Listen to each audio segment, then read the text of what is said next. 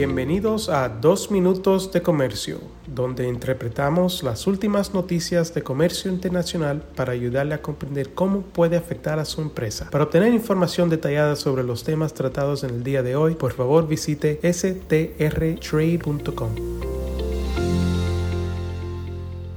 Mi nombre es Juan Moreno y soy el director de regulación aduanal en el despacho de Sandler, Travis y Rosenberg en nuestra oficina de San Francisco, California. Hoy les voy a hablar sobre la ley de los impuestos generales de importación y exportación de México, donde les daré un resumen cubriendo los cambios más importantes de la séptima enmienda del sistema armonizado de la Organización Mundial de Aduanas, publicado el 7 de junio del 2022 en el Diario Oficial de la Federación. Hay que recordar que este cambio se dará cada cinco años por el Comité del Sistema Armonizado de la OMA, el cual revisará el sistema armonizado y emitirá recomendaciones que implican la modificación y actualización de la tarifa arancelaria. Hablemos de los cambios más importantes. 1. Incluye la adopción de la séptima enmienda del sistema armonizado, derivado de la inclusión de mercancías con mejoras tecnológicas y eliminación de las que han quedado obsoletas y que no son comercializadas. 2. De acuerdo al primero transitorio, nos establece que el decreto entrará en vigor a los 10 días hábiles siguientes a aquel en que el SAT realice modificaciones mediante disposiciones de carácter general.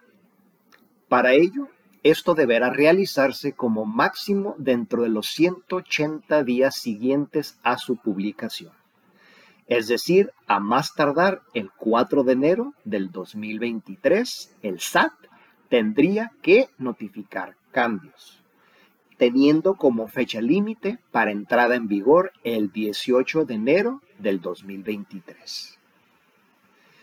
Tercero, se abroga el pasado decreto de la Ley de los Impuestos Generales de Importación y de Exportación, publicado en el Diario Oficial el 1 de julio del 2020 mismo que entró en vigor el 28 de diciembre del 2020.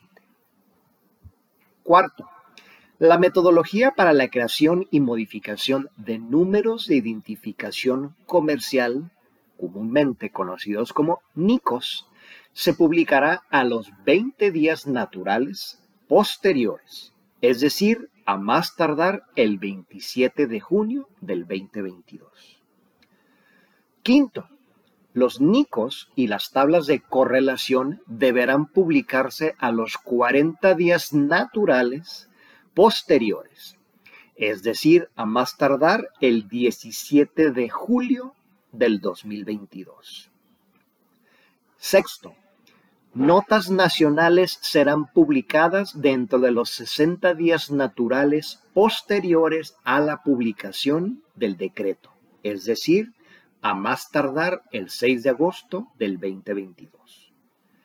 Séptimo y final, la Secretaría de Economía o bien las secretarías que emiten regulaciones y restricciones no arancelarias adecúen las disposiciones y sistemas como consecuencia de la entrada en vigor de la Ley de los Impuestos Generales de Importación y de Exportación, dentro de los 90 días naturales posteriores a la publicación del decreto, es decir, a más tardar el 5 de septiembre.